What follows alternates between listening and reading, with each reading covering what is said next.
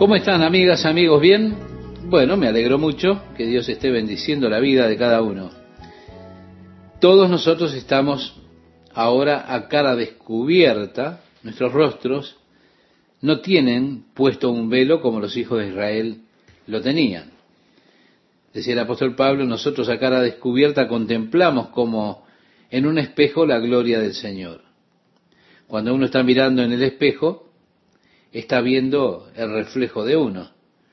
Bueno, yo puedo ver la obra de Dios que está llevando adelante en mi vida, mientras el Espíritu de Dios me va cambiando, transformando a la imagen de Jesucristo.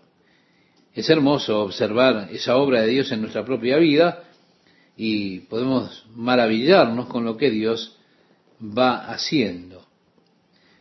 Han existido áreas en mi vida, en, en mi vieja naturaleza, que eran extremadamente feas. Yo solía tener un temperamento realmente muy feo. Intenté controlarlo, pero no pude. Un día dije, Dios, lo siento mucho, yo no puedo con esto. Lo he intentado, Señor, pero no puedo. Y me abandoné a la desesperanza sin esperar poder tener el control sobre ese temperamento. Pero el Espíritu de Dios se encargó. Él lo hizo por mí e hizo por mí lo que yo no pude hacer por mí mismo. Él quitó esa ebullición interior, ese fuego interior, no era algo que mantenía como la olla de presión, por supuesto, no podía contener con la tapa esa presión, hirviendo allí dentro, a punto de explotar, no, no. No se trataba solamente de mantener una cosa apretada y poner una tapa y tratar de contenerlo.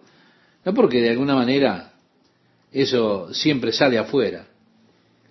Ahora el espíritu desde dentro quitó la presión, la ebullición. Y cuando miro al espejo, lo que veo es la obra del espíritu en mi vida, cambiándome hacia la imagen de Jesús. Y qué glorioso es cuando Dios obra en nosotros por su espíritu, haciendo esos cambios, sacando esa fealdad de la vida de uno de la vieja vida y conformándonos más y más a la imagen de Jesucristo. Como David en el Salmo 17, versículo 15 decía, estaré satisfecho cuando despierte a tu semejanza. Algún día cuando mire el espejo y vea al Señor, estaré en la gloria con Él en ese momento, pero ¿qué día será cuando el trabajo del Espíritu esté terminado en mi vida y yo sea completamente conformado a la imagen de Jesús. Decía Juan en su primera carta, en el capítulo 3, versículo 2, Amados, ahora somos hijos de Dios, pero aún no se ha manifestado lo que hemos de ser. Pero sabemos que cuando Él se manifieste, seremos semejantes a Él porque le veremos tal como Él es. Ahora, gracias a Dios que cada día se producen cambios en nosotros mientras el Espíritu de Dios trabaja en nuestra vida para conformarnos a la imagen de su amado Hijo Jesús. ¿Cómo es que esto sucede? Y bueno, esto se logra mirando siempre a Jesús. Cuando yo me miro a mí mismo no lo puedo lograr. Cuando miro a otros para que me ayuden tampoco lo puedo hacer el único lugar en el que puedo encontrar ayuda realmente efectiva es cuando me pongo a mirar a Jesucristo. Parece que quisiéramos mirar al hombre rápidamente, a los otros para decir vamos a consultar al pastor por esto, a ver qué nos dice. Veamos si él tiene algunas palabras mágicas que nos puedan cambiar. Vamos a preguntarle a tal o a cual. Nosotros siempre estamos recibiendo llamadas de ciertas personas. Hubo alguien que dijo, he hablado con siete pastores y ninguno fue capaz de ayudarme. Ahora quiero hablar con Chuck. Yo dije, hey, lo siento amigo, yo tampoco tengo ninguna ayuda para usted. Porque no tengo ninguna fórmula mágica. No tengo palabras mágicas. Sus cambios que son tan necesarios no sucederán por medio de sesiones de consejos. No, no, no. No ocurrirán buscando en los hombres. esos cambios que usted necesita, solo lo puede lograr cuando usted mire a Jesucristo. Ahora, yo no sé cómo la iglesia se ha arruinado tanto con los programas de consejería, haciendo que las personas dependan de los consejeros para resolver sus problemas.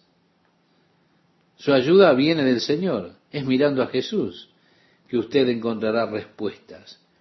En tanto usted mire a los hombres, en tanto usted intente que un consejero sea su muleta, usted no logrará absolutamente nada. Usted tiene que volverse a Jesús y encontrar la ayuda que Él ofrece. Y así, a cara descubierta, contemplando la gloria del Señor como en un espejo, somos entonces cambiados o transformados de gloria en gloria a la misma imagen del Señor. Mientras su espíritu, por supuesto, está obrando en nuestros corazones. Lo mejor que cualquier consejero puede hacer por usted es hacer que usted dependa de Jesucristo. El mayor servicio que cualquier consejero puede hacer por usted es llevarlo a Jesucristo y a una dependencia de Él, porque, porque Jesucristo es el único que le puede ayudar. Oh mi amigo, mi amiga, haga que las personas confíen en Jesús, que lo miren a Él. Nosotros a cara descubierta, contemplando como en un espejo la gloria del Señor, somos transformados de gloria en gloria, dice la palabra de Dios. Los cambios que tienen lugar ocurren cuando el Espíritu de Dios obra en nuestra vida. En el capítulo 4 comienza el apóstol Pablo diciendo, por lo cual, teniendo nosotros este ministerio, uno puede preguntar, ¿qué ministerio? El ministerio de llevar a las personas a Jesucristo. Agrega, según la misericordia que hemos recibido, no desmayamos. Antes bien, renunciamos a lo oculto y vergonzoso, no andando con astucia, ni adulterando la palabra de Dios, sino por la manifestación de la verdad, recomendándonos a toda conciencia humana delante de Dios.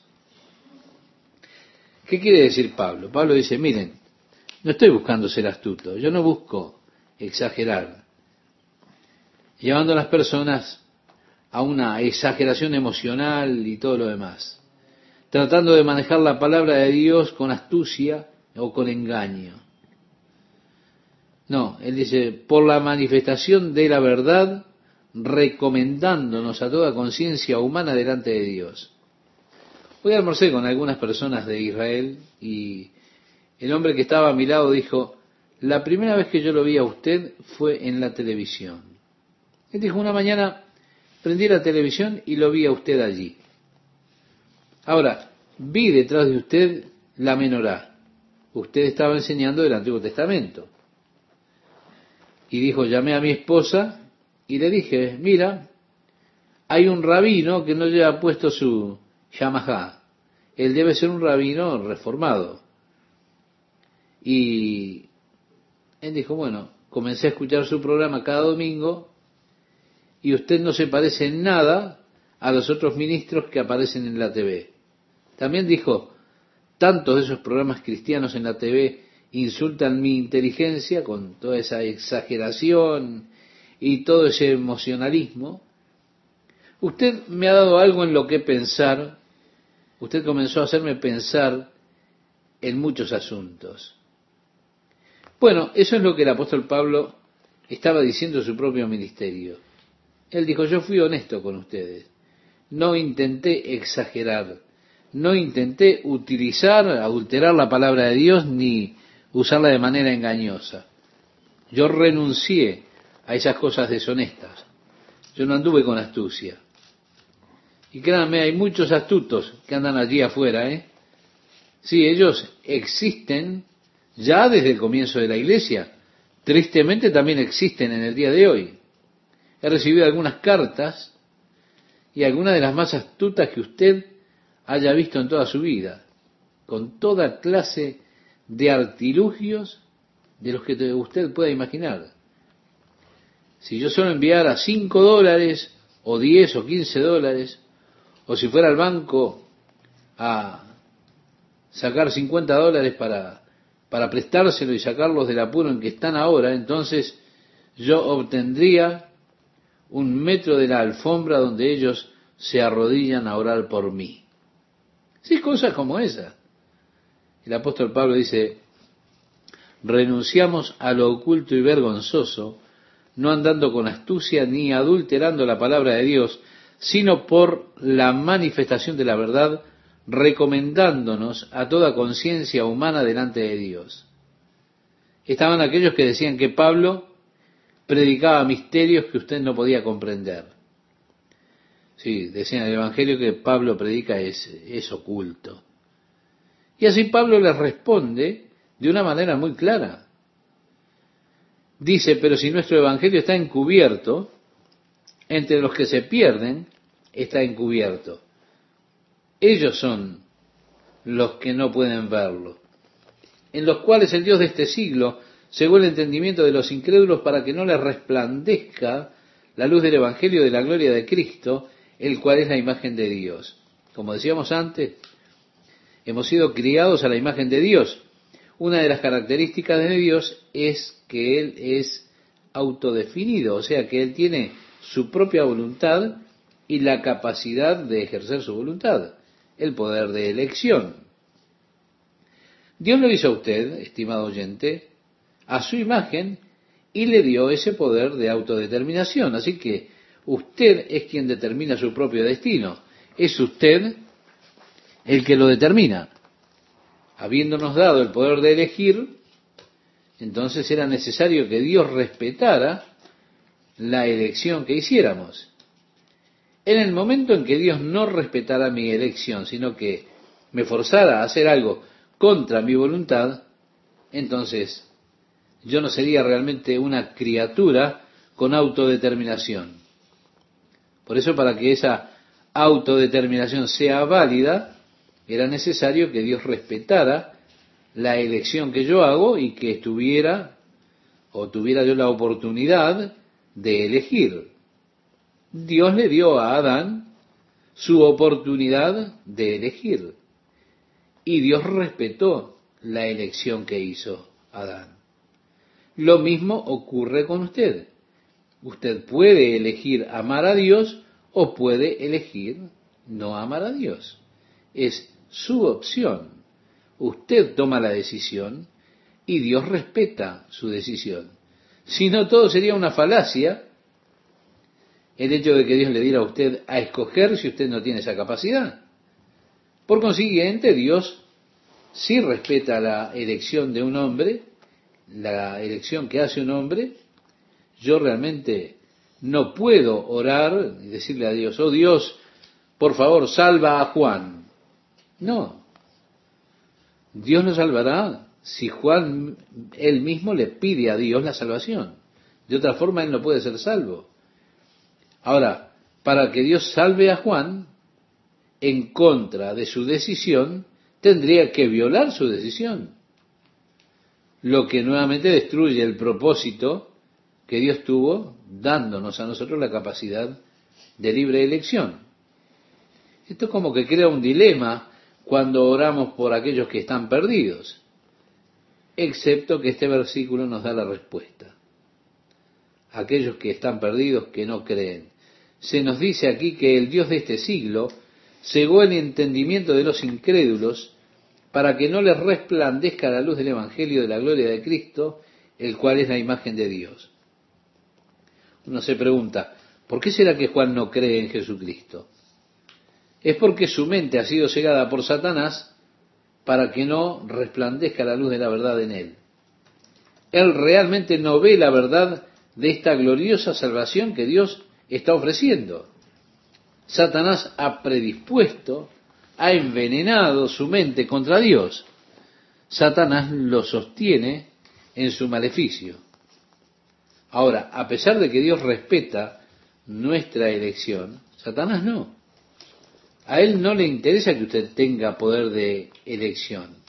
Si él tiene la oportunidad, él lo tomará y lo cegará, le cegará su mente, y llenará su mente de veneno y de todo prejuicio contra Dios y contra las cosas de Dios, así que es imposible que usted pueda pensar racionalmente acerca de su relación con Dios por medio de Jesucristo. ¿No ha notado usted cómo algunas personas son tan amables, ellos pueden hablar con usted, hablar racionalmente de cualquier asunto de este mundo, excepto del Evangelio de Jesucristo? Hable con ellos de pescar, de viajar, de cohetes espaciales, y ellos pueden seguir y seguir hablando. Traiga sobre la mesa el tema de Jesucristo, y esas personas se vuelven completamente irracionales y dicen, no me gusta hablar de esos temas. No creo que las personas deban discutir estos temas. ¿Por qué? Porque Satanás ha puesto en sus vidas una barrera. El apóstol Pablo le escribía a Timoteo y le decía, y escapen del lazo del diablo en que están cautivos a voluntad de él. En su segunda carta, en el capítulo 2, versículo 26, usted después lo puede leer. ¿Por qué? Porque Satanás no respeta la elección de nadie. El Dios de este mundo ha cegado sus mentes. Por eso Jesús le decía a sus discípulos, todo lo que atares en la tierra será atado en los cielos, y todo lo que desatares en la tierra será desatado en los cielos. Por eso decimos que la forma de orar por estos seres, por estas personas que no son salvos, es orar que Dios ate la obra de Satanás que ha cegado sus mentes y los mantiene cautivos, que Dios ate la obra de Satanás en sus vidas, esa obra que ha prejuiciado y envenenado la mente de ellos contra el Evangelio, para que ellos puedan ver, puedan ser capaces de considerar la verdad de Dios sin esa presión impía de Satanás. Porque cualquier hombre que racionalmente mire el ofrecimiento que Dios ha hecho en Jesucristo, tiene que ser muy necio para no aceptarlo. Ahora, la razón por la que ellos no la aceptan es que ellos no pueden aceptarla porque el poder de Satanás los mantiene cautivos, los tiene en cautiverio.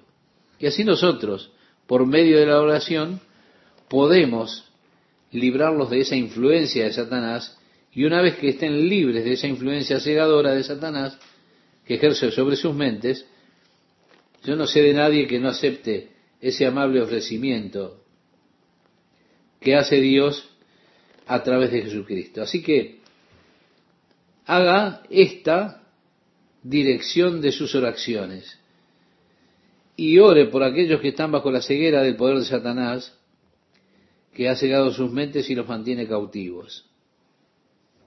Y todo lo que ates en la tierra será atado en los cielos, decía Jesús.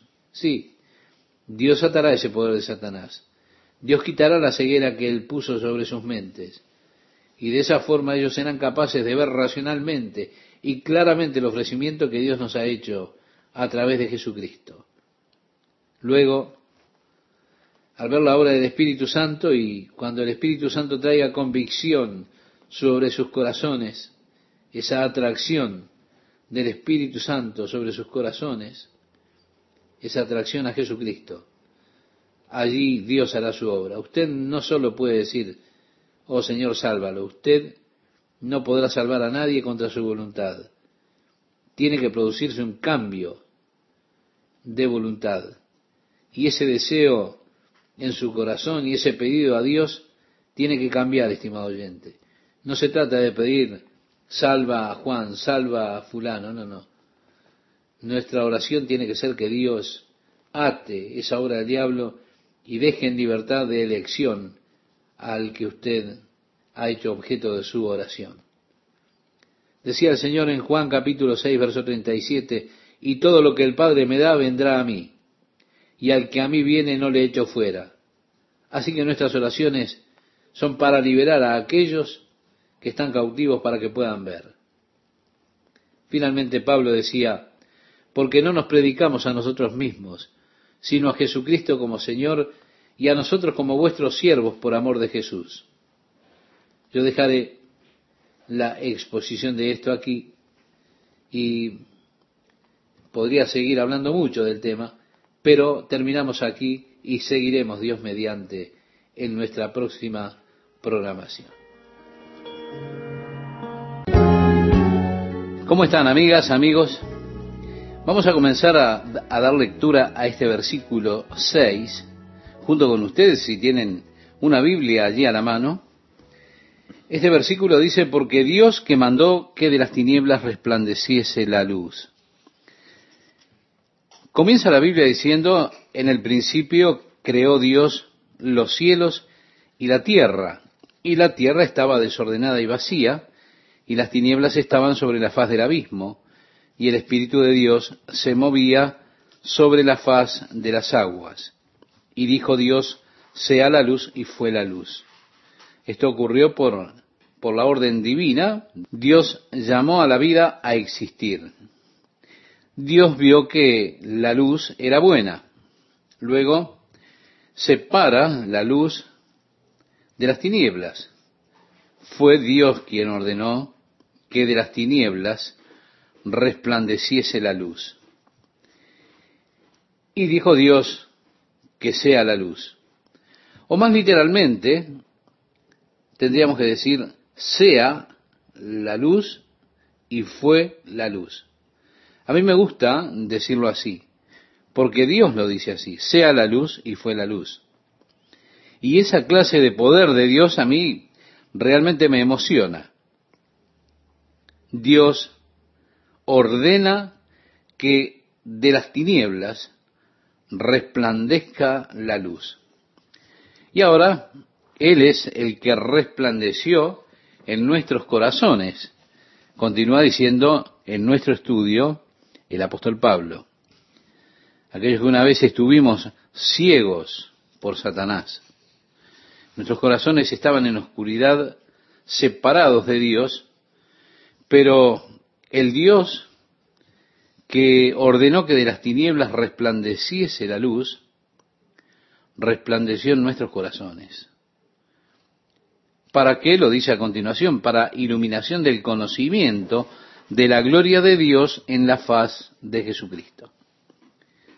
También sabemos por otro pasaje de la Escritura que nosotros, a cara descubierta, vamos contemplando la gloria del Señor.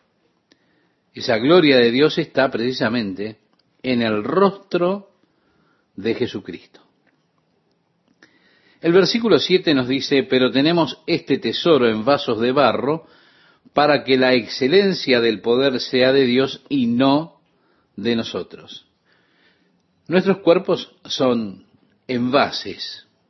Podemos decir sencillamente que somos, o nuestro cuerpo es una vieja vasija terrenal. De allí lo que expresa el apóstol, este viejo vaso de barro, pero se ha vuelto ahora la morada del Dios eterno. ¿Para qué? Para que Cristo pueda habitar en nuestro corazón. Decía el Señor a sus discípulos, según relata el Evangelio de Juan capítulo 14, verso 20, en aquel día vosotros conoceréis que yo estoy en mi Padre, y vosotros en mí, y yo en vosotros. Ese es el glorioso tesoro. Allí está la luz del Evangelio. Cristo habitando en estos vasos de barro. Dios tomó lo más valioso y lo coloca en lo más barato, por decirlo de alguna manera. Un vaso de barro. Dios toma ese glorioso tesoro de su persona y lo coloca en estos vasos de tierra, de barro. ¿Por qué?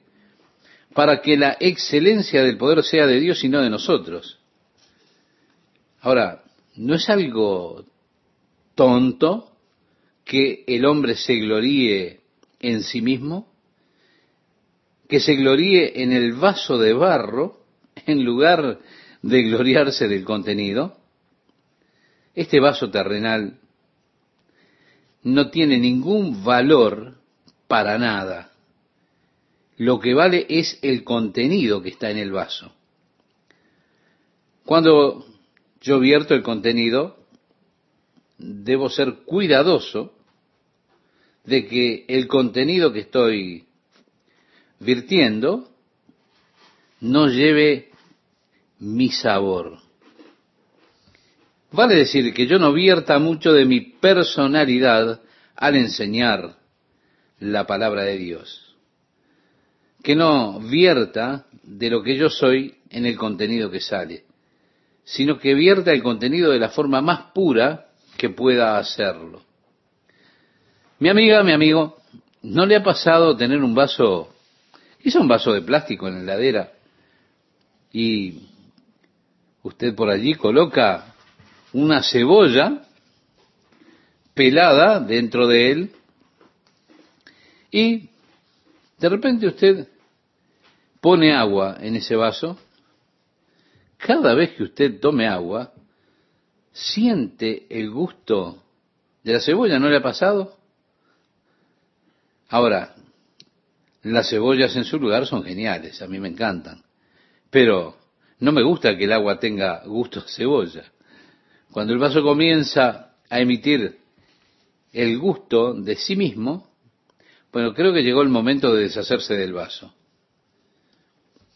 Dios hizo que aquello fuera casi absurdo lo que él realizó.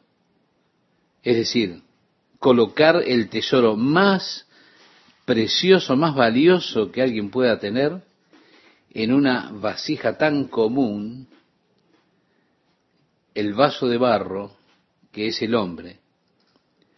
Y evidentemente, si usted lo analiza, no se enamorará de la vasija, solamente se enamorará del contenido, vale decir, solo de Dios y la obra de Dios por medio de esa vasija. Por eso dice, para que la excelencia del poder sea de Dios y no de nosotros. Por eso, como Pablo declaró, no nos predicamos a nosotros mismos, sino a Cristo. Y este debería ser el tema de todo ministro del Evangelio. Nosotros no nos predicamos a nosotros mismos, sino a Cristo. Nosotros lo que buscamos es llevar a los hombres a Cristo llevar a los hombres al contenido que hay en la vasija o en el vaso de barro que somos. El valor y el tesoro es Jesucristo. Y debemos llevarlos a Él en vez de llevarlos a contemplar este viejo vaso de barro que somos. Ahora, en el momento en que yo comienzo a guiar a los hombres al viejo vaso de barro, usted puede estar seguro de que Dios lo quebrantará. Y entonces ya seremos un vaso, por decirlo de alguna manera, resquebrajado. Decía el apóstol Pablo, estamos atribulados en todo. Pablo ahora está hablando del ministerio, habla de su tribulación, atribulados en todo. Es que Dios no le promete a sus ministros inmunidad de los problemas. De hecho, él en cierta forma promete problemas. Jesús le decía a sus discípulos, en el mundo tendréis aflicción. Y los que quieran vivir dignamente en Cristo Jesús, padecerán persecución. Sí, así lo decía el apóstol Pablo a su hijo en la fe Timoteo, en su segunda carta, capítulo 3, versículo 12. Son promesas que, que no nos gustan. Hay otras promesas que sí me gustan. Pero están aquellas que, que no. Hay otras promesas que no me preocupan tanto. Yo desearía que Dios nunca me hubiera prometido, por ejemplo, esto, estando atribulados en todo. Pero dice después, mandó angustiado. ¿Se da cuenta? Como siervo de Dios, como hijo de Dios, usted podrá estar enfrentando muchos problemas, pero nunca debe estar angustiado. Dice el apóstol, en apuros, mas no desesperados. Muchas veces no sabemos qué hacer. Quedamos perplejos por las situaciones que tenemos que vivir. Es más, no sabemos cuál es la, la solución o la respuesta, pero eso no implica que nos desesperemos. Hay una gran diferencia entre estar perplejo a estar desesperado. La desesperación tiene que ver con el hecho de que usted baje los brazos y diga, bueno, creo que esto es el fin. Ya no, no tengo forma de salir de esto. ¿Cómo podría hacerlo? Y entonces usted se rinde. Pablo decía, ahora estamos perplejos. No se pregunta, la verdad es que no sé cómo Dios ha de resolver esto, pero será interesante ver lo que Dios ha de hacer en esa situación. Mi amiga, mi amigo, yo no sé a dónde Dios puede llegar con esto. No sé qué es lo que Él puede hacer, pero créame, estoy ansioso por ver qué es lo que Dios va a hacer. Decía el apóstol, somos perseguidos, mas no, no estamos desamparados. El Señor permanece con nosotros en cada prueba. Estamos derribados, decía Pablo, pero no estamos destruidos. ¿Ve? Las cosas que tenemos. También están las cosas que no tenemos. Pruebas sí, pero angustia no. En apuros sí, pero no desesperados. Perseguidos, oh sí, pero nunca desamparados. Derribados, claro, pero jamás destruidos. Luego agrega, llevando en el cuerpo siempre por todas partes la muerte de Jesús, para que también la vida de Jesús se manifieste en nuestros cuerpos. Recuerde, estimado oyente, lo que veíamos al comienzo de la carta. Pablo estaba disculpándose con los corintios porque él no había ido a visitarlos. Él aludió a un problema físico real que tenía, había estado atravesando duras persecuciones en las cuales él pensó que era el final de su carrera. Él no veía ninguna salida, pensaba que ya terminaba todo y él se desesperó. Él pensó, bueno, de esta no voy a salir. Y habiendo pasado esas duras persecuciones, probablemente eso tuvo algún efecto físico sobre él que lo dejó muy débil. Así que él habla acerca de sobrellevar en la muerte del Señor Jesucristo las situaciones ese sufrimiento que él experimentó por causa de Cristo, las persecuciones, las palizas, las apedreadas. Él decía, llevando en el cuerpo, siempre por todas partes, la muerte de Jesús para que también la vida de Jesús se manifieste en nuestros cuerpos.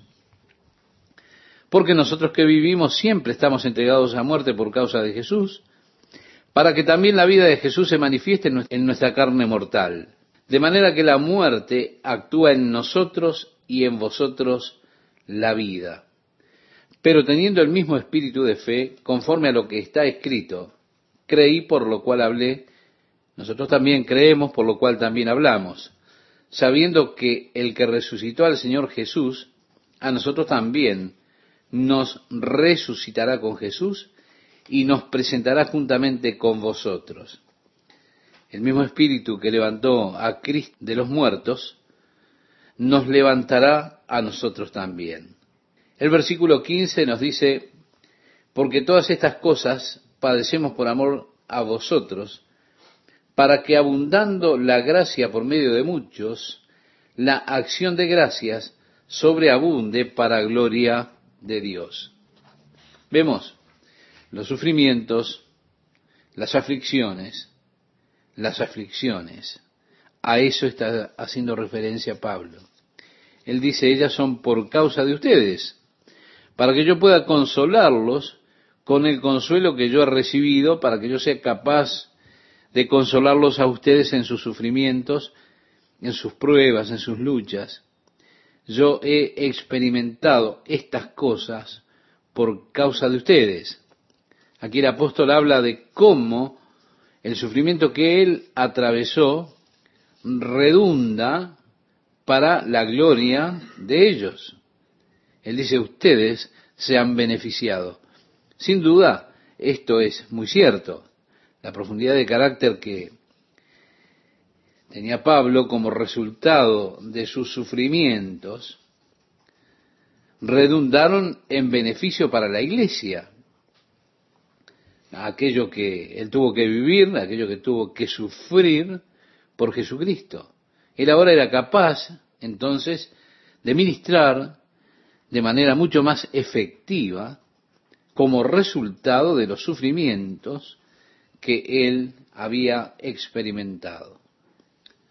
Ahora, en realidad nosotros parecemos gallinas cuando se trata de sufrimiento.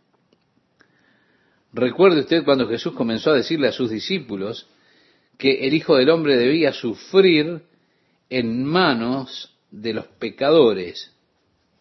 Pedro inmediatamente dijo, Señor, en ninguna manera eso te acontezca. Otra traducción un poco más exacta sería, Señor, líbrate a ti mismo de eso. De hecho, Jesús reconoció eso como la voz de Satanás, porque él le dijo a Pedro, apártate de mí, Satanás, porque tú no entiendes las cosas que son de Dios. Pedro nos dice mucho de la desazón de algunos de los evangelistas modernos de nuestros días, que de modo que los que padecen según la voluntad de Dios, decía Pedro, encomienden sus almas al fiel Creador y hagan bien. Así escribía Pedro en su primera carta en el capítulo 4, verso 19. Sí, usted puede sufrir de acuerdo a la voluntad de Dios y por medio de ese sufrimiento, Dios puede crear en usted un carácter profundo que no se desarrollaría de otra manera.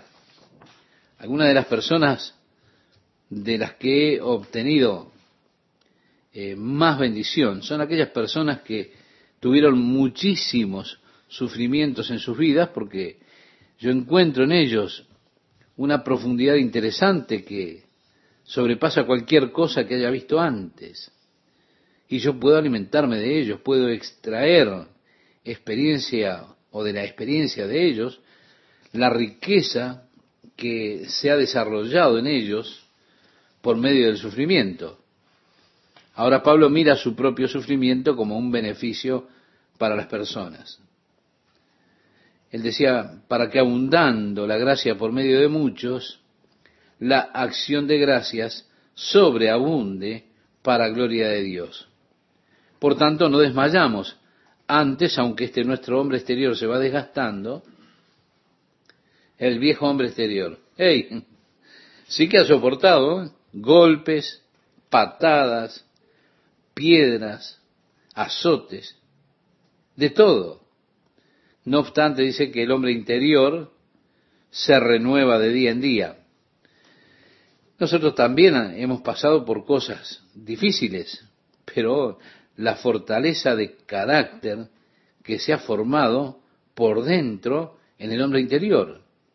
El viejo hombre, el viejo exterior, el hombre exterior, se deteriora rápidamente, pero este hombre interior es renovado de día en día con la fortaleza del Señor. Luego dice, porque esta leve tribulación, y ahora quiero que note el contraste aquí, que es hermoso. ¿Sí? Nuestra leve tribulación momentánea. Bueno, no es lo que nos parece a nosotros cuando estamos sufriendo, parece que eso es una eternidad. ¿Qué es lo que quiero decir? Parece mucho tiempo. ¿Se ha enfermado alguna vez durante la noche? ¿Alguna vez se dio cuenta lo larga que es la noche?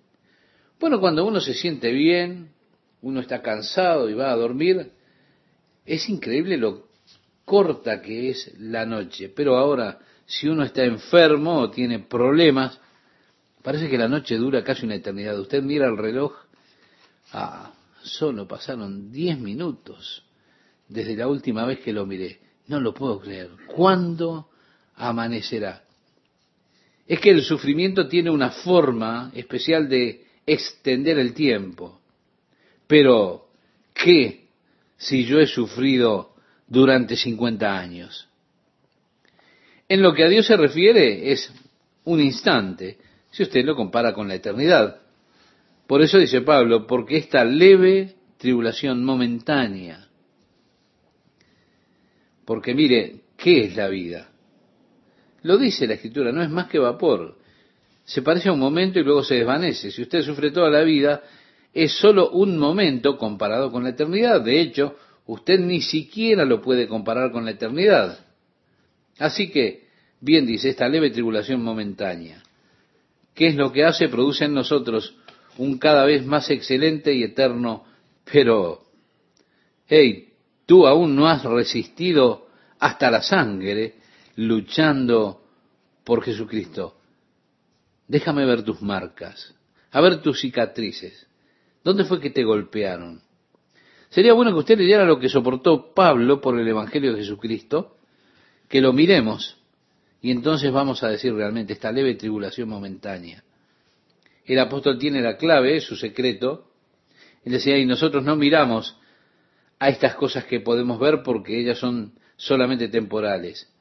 Él decía, no mirando nosotros a las cosas que se ven, sino a las que no se ven, pues las cosas que se ven son temporales, pero las que no se ven son eternas.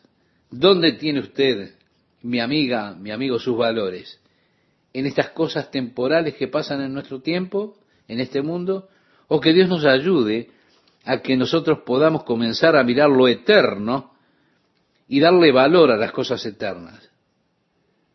Decía el apóstol Pablo escribiéndole a los hebreos en el capítulo 12, verso 2, con los ojos puestos en Jesús, el autor y consumador de nuestra fe.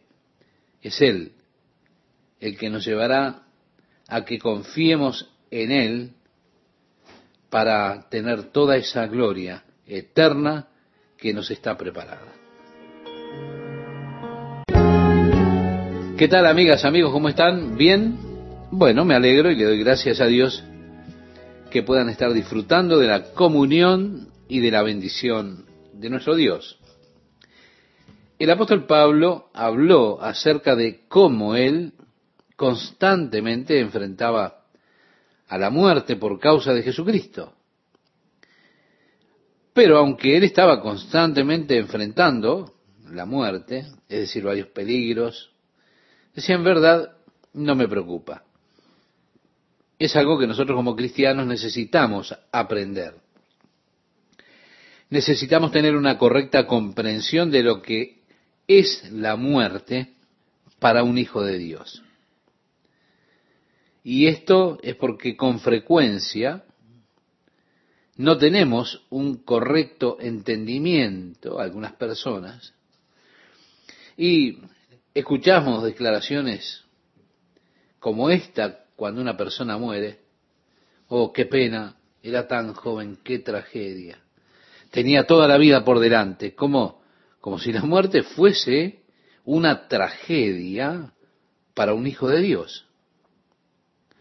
Pablo enfrentó la muerte, pero él no se preocupaba por ella, porque él sabía lo que dijo en este capítulo 5, versículo 1 de esta segunda carta a los Corintios.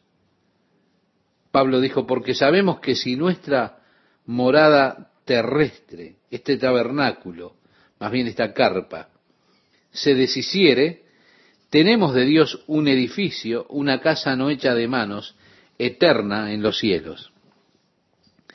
Ve, Pablo se da cuenta de cuál es el verdadero yo y que ese verdadero yo es espiritual. Sí, mi amiga, mi amigo, yo habito en un cuerpo, pero yo no soy el cuerpo. Pablo aquí lo reduce al cuerpo a una tienda de campaña, una casa, una tienda. Ahora, Cuando usted piensa en una tienda o en una carpa, usted no piensa en ese lugar como un lugar para vivir permanentemente. Siempre vemos que es algo fugaz y temporal lo que tiene que ver con una carpa, con una tienda. Y nosotros tendríamos que mirar a nuestros cuerpos, como decía Pablo, como tiendas. No son lugares de habitación permanente para nuestro espíritu. Mi espíritu está habitando al presente en esta tienda, en tanto que mi casa la está preparando Dios. Por eso decía Pablo, porque sabemos que si nuestra morada terrestre se deshiciere, vale decir, cuando mi cuerpo vuelva al polvo, agregaba el apóstol Pablo, tenemos de Dios un edificio, una casa no hecha de manos, eterna en los cielos. Mire qué contraste. La tienda, en la cual pensamos siempre en términos temporales, y la casa no hecha de manos, que es eterna en los cielos. Esta tienda en la cual vivo al presente es un compuesto de genes de mis ancestros. Yo he recogido ciertos genes que tienen que ver con mis ojos marrones, otros genes que me produjeron la calvicie, es decir, las características físicas que me han sido pasadas de mis padres, abuelos y etcétera, etcétera. Así que me he vuelto un compuesto interesante de esas combinaciones genéticas. Pero fueron pasados a mí a través de esa progresión de generaciones que podíamos llegar hasta Noé y de allí a Adán. Sí, podríamos mirar a la familia de Noé y seguir hasta Adán. Y por supuesto yo he recibido muchas, muchas clases de características que son interesantes, también debilidades, otras fortalezas. Pero he venido con fallas de fabricación como el mejor, porque esas fallas no me vinieron a mí directamente de parte de Dios. Créame, Dios no haría un entrevero como este. Ahora, tengo un edificio nuevo al cual me voy a mudar es un edificio de Dios. Sí, un edificio que vendrá directamente a mí de Dios. Un edificio que no es hecho con manos. Es un edificio eterno, comparado con lo temporal, un edificio en los cielos. Por eso, para el Hijo de Dios, la muerte es salir de la tienda en ese momento uno diría la desgastada tienda, y mudarnos a una casa nueva, un edificio de Dios, no hecho con manos humanas, hecho por Dios, eterno en los cielos. Si usted recuerda, en el Evangelio de Juan, en el capítulo 14, los dos primeros versículos, Jesús comenzaba diciendo, no se turbe vuestro corazón. ¿Creéis en Dios? Creed también en mí. En la casa de mi Padre muchas moradas hay. Si así no fuera, yo os lo hubiera dicho. Voy pues a preparar lugar para vosotros. Ahora, de inmediato acude a nuestra mente algo como pensar en Beverly Hills, quizá o alguno de esos estados hermosos con columnas largas en los porches y todo lo demás y pensamos, oh, por Dios, el Señor me tomará de la mano y me conducirá por el camino de gloria, allí vamos a tomar a la izquierda por el sendero aleluya, luego viramos a la derecha y a mitad de camino, cuando lleguemos a esa hermosa casa blanca, con unas columnas preciosas al frente. Allí el Señor me va a decir, Jack, esta es tu nueva mansión. Ah, no, no, no. No es así. Yo lamento desilusionarlo, pero no es así. el nuevo cuerpo que habré de tener, que Dios me dará, no tendrá necesidad de dormir. Así que, ¿para qué yo querría un dormitorio? Y hay muchas características de ese nuevo cuerpo que habré de tener que no requieren de una casa como las que conozco para vivir. La mansión de la cual está hablando el Señor es un nuevo cuerpo que Él tiene para mí. Hoy estoy viviendo en esta tienda, pero un día he de mudarme a una mansión. Uno de estos días, si el Señor todavía extiende un poco el día de la gracia, usted quizá lea en el eh, periódico la noticia que dirá, Jack Smith murió anoche. Pastor de Calvary Chapel, etcétera, etcétera, etcétera. No crea nada de eso. Eso es un pobre reporte. Si dijeran la verdad, dirían, Jack se mudó a una hermosa y nueva mansión. Oiga, usted no necesita esperar por mí porque y porque yo me habré mudado de la vieja tienda a una casa, a un edificio de Dios no hecho con manos. ¿Se da cuenta?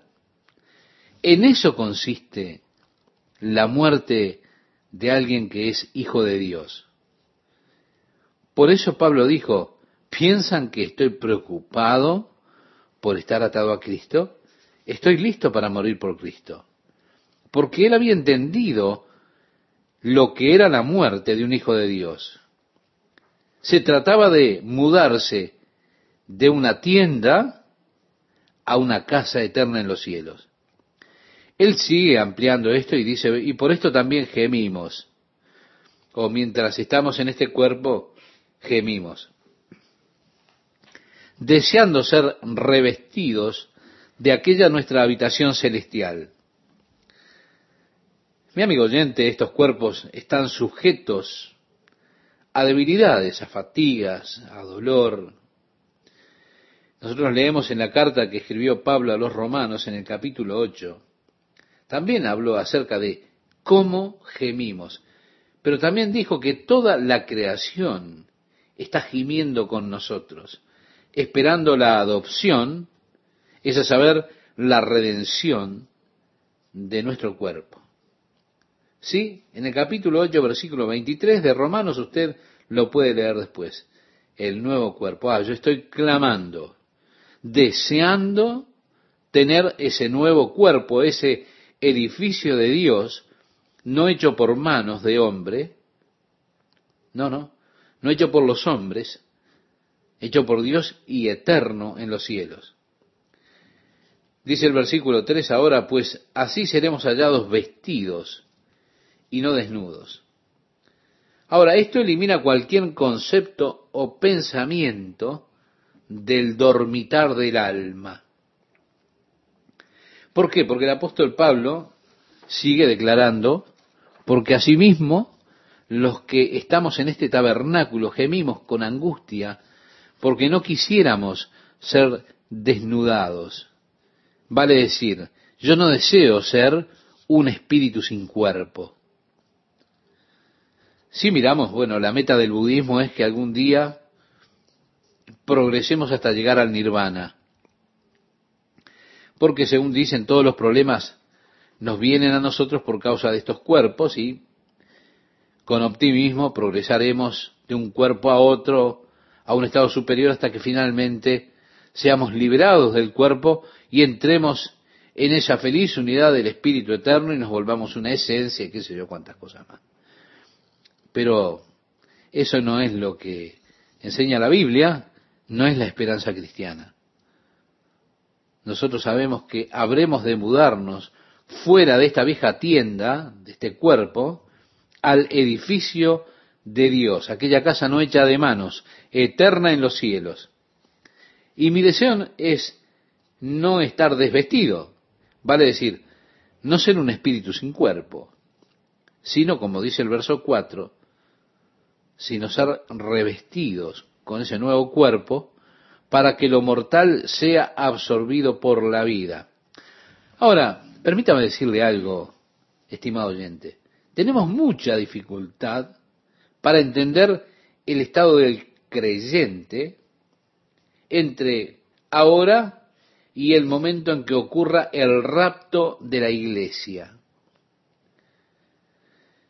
Aquellos que partieron, sus espíritus han ido con Dios, sus cuerpos aguardan en la tumba la renovación de ese cuerpo. Son preguntas que podemos hacernos. Es interesante que el apóstol Pablo, cuando hablaba acerca de la resurrección en su primera carta a los Corintios, comparó la resurrección con una semilla que es plantada en la tierra y muere. Pero luego Pablo hizo una declaración que es realmente muy interesante. Él declaró que el cuerpo que sale de la tierra no es el cuerpo que usted plantó, porque lo que usted plantó simplemente es puramente una semilla, un grano, pero Dios le dio a eso un cuerpo como le agrada a Él. Y dijo Pablo, así es la resurrección de los muertos. Ahora, hay muchas personas que están esperando por alguna clase de resurrección de este cuerpo en el cual viven al presente. Personalmente yo estoy buscando un modelo superior. No que se renueve o se rejuvenezca o lo que sea este cuerpo. Estoy listo para mudarme de esta tienda a mi nueva casa el edificio de Dios no hecho con manos. Quiero decirle un par de cosas. La primera, en la primera carta que el apóstol Pablo le escribe a los tesalonicenses en el capítulo 4, un capítulo que las personas por lo general cuestionan, porque Pablo allí habla del orden de la resurrección. Pablo declara que el Señor mismo con voz de mando, con voz de arcángel y con trompeta de Dios descenderá del cielo y los muertos en Cristo resucitarán primero, luego nosotros los que vivimos, los que hayamos quedado, seremos arrebatados juntamente con ellos en las nubes para recibir al Señor en el aire. Y así estaremos siempre con el Señor. Eso lo leemos en la primera carta a los tesalonicenses, en el capítulo 4, versículos 16 y 17. Y esto parece que trae alguna confusión para ciertas personas que piensan en alguna forma en nuestros espíritus quizá con Dios y una reunificación de nuestros cuerpos y nuestro espíritu al mismo tiempo de nuestra resurrección. De alguna forma, este cuerpo habrá de ser rejuvenecido allí. Hay algunos ateos que se han encontrado con algunos problemas verdaderos con, con esto.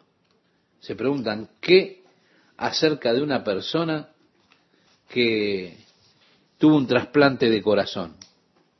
En la resurrección, ¿quién tendrá ese corazón? Estos cuerpos están hechos de los mismos 17 elementos que constituyen todos los cuerpos humanos. Cuando su espíritu salga de este cuerpo, de esta tienda, ese cuerpo se volverá al polvo. Polvo eres y al polvo volverás. Le dijo Dios a Adán al comienzo de la Biblia en el libro de Génesis capítulo 3 verso 19.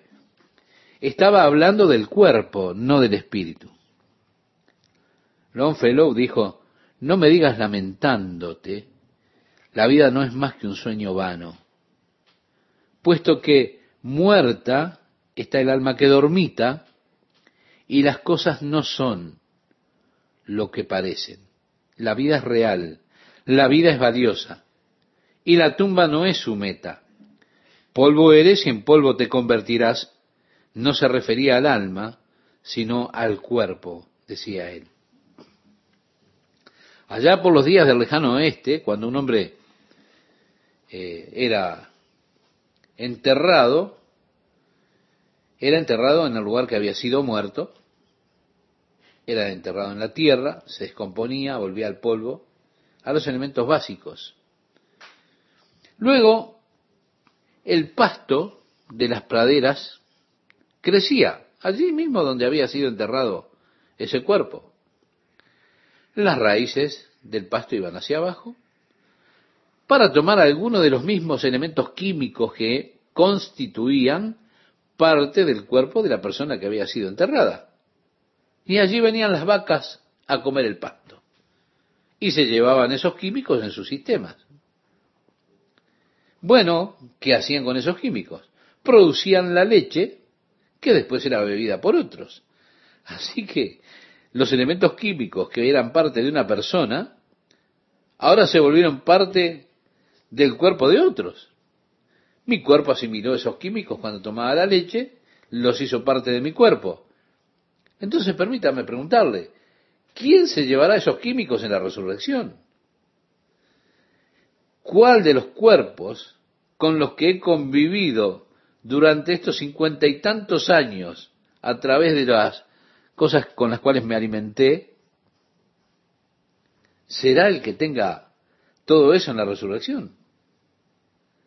Bueno, si usted me deja elegir, yo voy a optar por uno que tuve cuando tenía 25 a 30 años. Esto, si tengo que tomar una decisión, o depende de mi decisión sobre este cuerpo. Ah, pero gracias a Dios yo no tengo que tomar ninguna decisión. Yo tengo un edificio nuevo de Dios. Un edificio que no es hecho con manos. No, no es hecho con manos de hombres. Es un edificio eterno en los cielos. Los creyentes de Tesalónica estaban preocupados porque Pablo les había enseñado el hecho de que Jesús vendría para establecer su reino. Pero después Pablo partió de aquel lugar y después que Pablo partió algunos de los creyentes murieron. El resto que quedó estaba desilusionado. Ellos decían, qué vergüenza. Se murieron antes de que Jesús volviera a establecer su reino. Ellos se fueron, partieron y no tuvieron la chance de disfrutar el reino ahora. ¡Qué tragedia!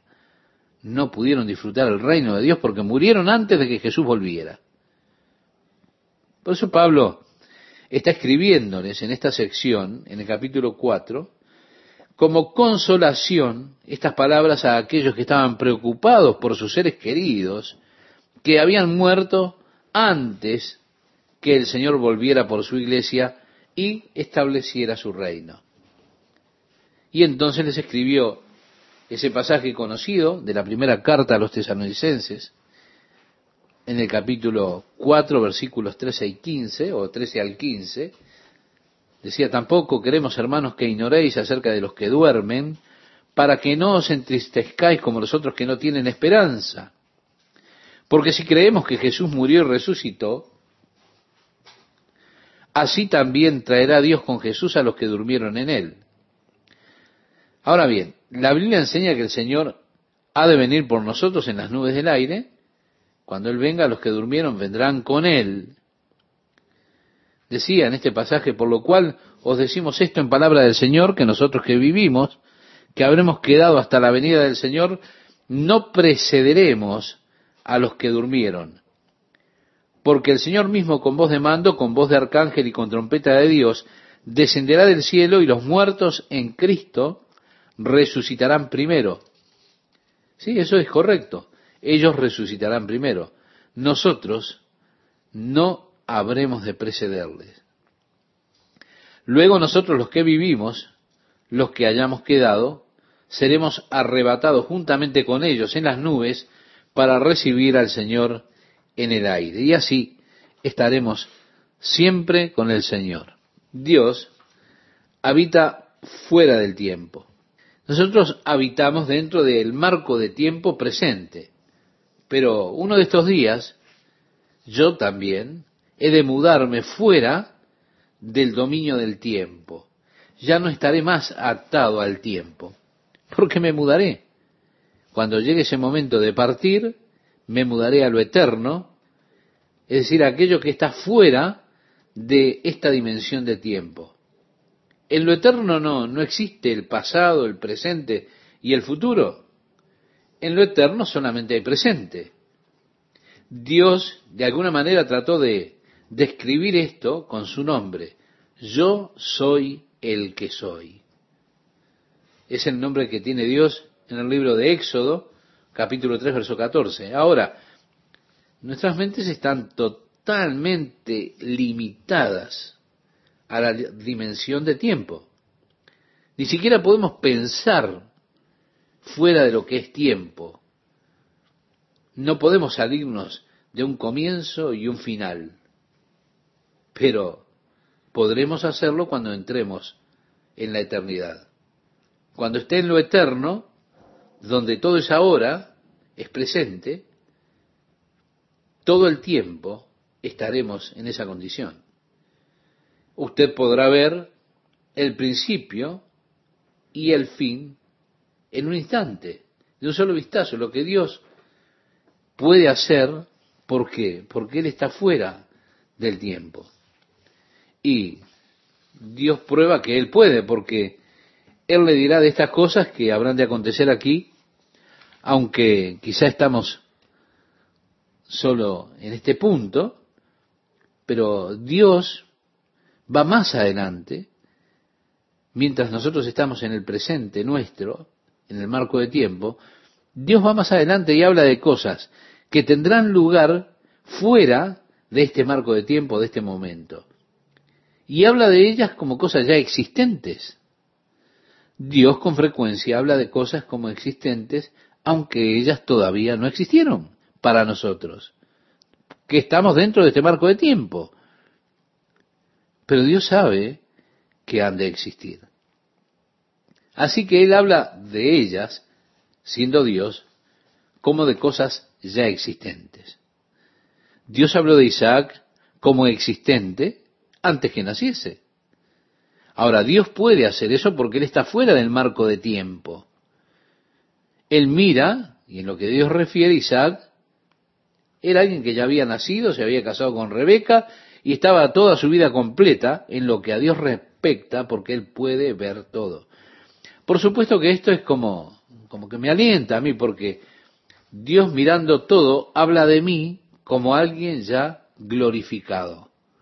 Ahora, esto no ha sucedido aún para mí, pero Dios habló ya de este hecho en el pasado como algo que aconteció porque Él está fuera del marco de tiempo. Él puede ver lo completo de mi redención a través de Jesucristo. Para Él ya he sido glorificado con Él. Y esto es consolador que Dios hable con esa seguridad acerca de mi futuro. Es un consuelo para mí, porque Dios sabe que lo que Él dice habrá de ser. Ahora, cuando yo muera y deje estas dimensiones del tiempo y entre en la eternidad, donde todo es ahora, es presente, ya todo lo que será, será en ese instante, será presente para mí. De esa manera, usted no podrá decir, bueno, en el futuro, cuando todo el cuerpo esté pronto, entonces el Señor habrá de llevarme a la escena celestial. No, porque ya estaré en la escena celestial. Habré pasado a la eternidad. Habré salido del marco de tiempo. Así que habré dejado toda esta zona, todo este marco de tiempo. Habré entrado en la eternidad. Al momento en que mi espíritu deje esta tienda, este cuerpo. Es mi cuerpo, es este cuerpo el que me mantiene dentro del marco de tiempo en la dimensión que vivo, la dimensión del tiempo. Por eso los que están durmiendo en Cristo ya han dejado la dimensión de tiempo, han entrado a lo eterno, donde todo es perfecto, todo ya es conocido. Nosotros los alcanzaremos cuando dejemos este marco de tiempo, ¿por qué? Porque nosotros también entraremos en la eternidad.